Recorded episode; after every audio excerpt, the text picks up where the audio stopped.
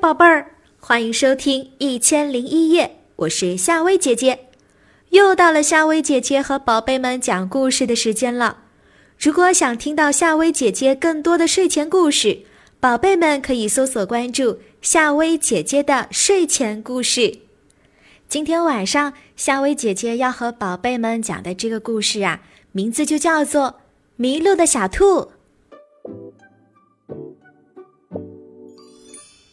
一大早，太阳弟弟醒了，他伸了伸懒腰，用手揉了揉眼睛，转身拿起画笔，淘气地把天空染成了金色。白云姐姐的轮廓也被他勾上了金边。他顽皮地笑着，与气急败坏的白云姐姐捉迷藏。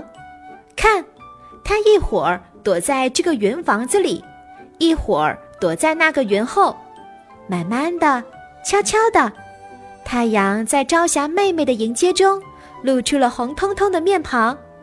霎时间，万道金光透过树梢，给水面染上了一层胭脂红。沉寂一晚的森林顿时活跃了起来。百灵鸟在树上放声歌唱，小松鼠穿梭在树林花丛之中。森林之王虎大哥也迈着强壮而笨拙的身子。四处的寻找食物，森林的雾气慢慢的散开，万道金光透过高大密实的树叶来到地面，一个五彩的世界展现在面前。起床啦，起床啦，小白兔！小花猫喊道：“我再睡会儿，我再睡会儿。”小白兔喃喃地答道。时间一分一秒的过去。太阳越升越高，透过树洞射进小白兔的床头。小白兔从梦中醒来，揉揉惺忪的睡眼。哇，天气多好啊！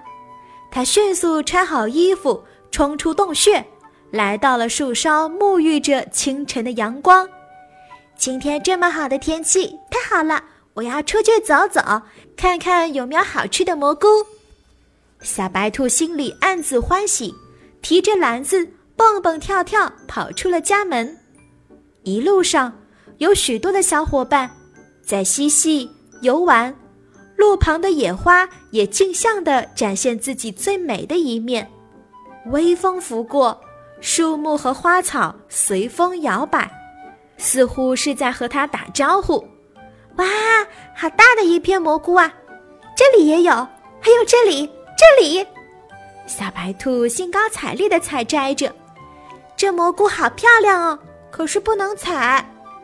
小白兔心里知道，颜色越鲜艳的毒性很大，它只是在那里静静地欣赏蘑菇的美丽。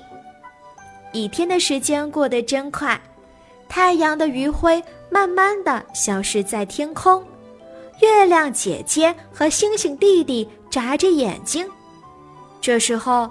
小白兔意识到天黑了，该回家了。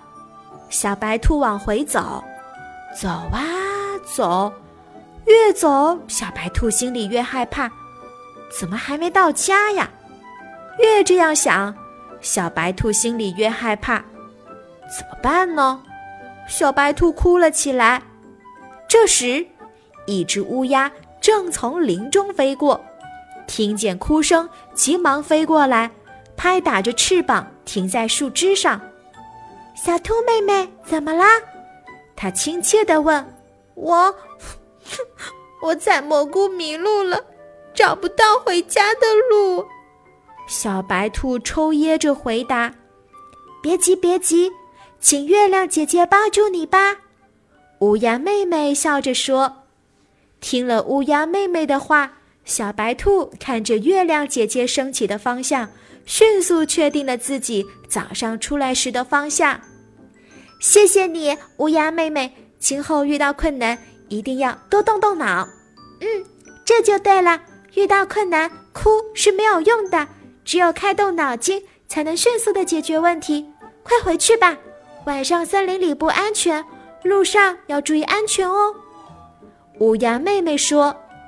小白兔拥抱了一下乌鸦妹妹，两步并作三步，高兴的回家了。好了，宝贝儿，今晚的故事呢就讲到这。如果你喜欢夏薇姐姐，喜欢夏薇姐姐讲的故事的话，记得在这期节目里点个赞。有什么想对夏薇姐姐说的，都可以在评论区留言告诉我哦。晚安，宝贝们。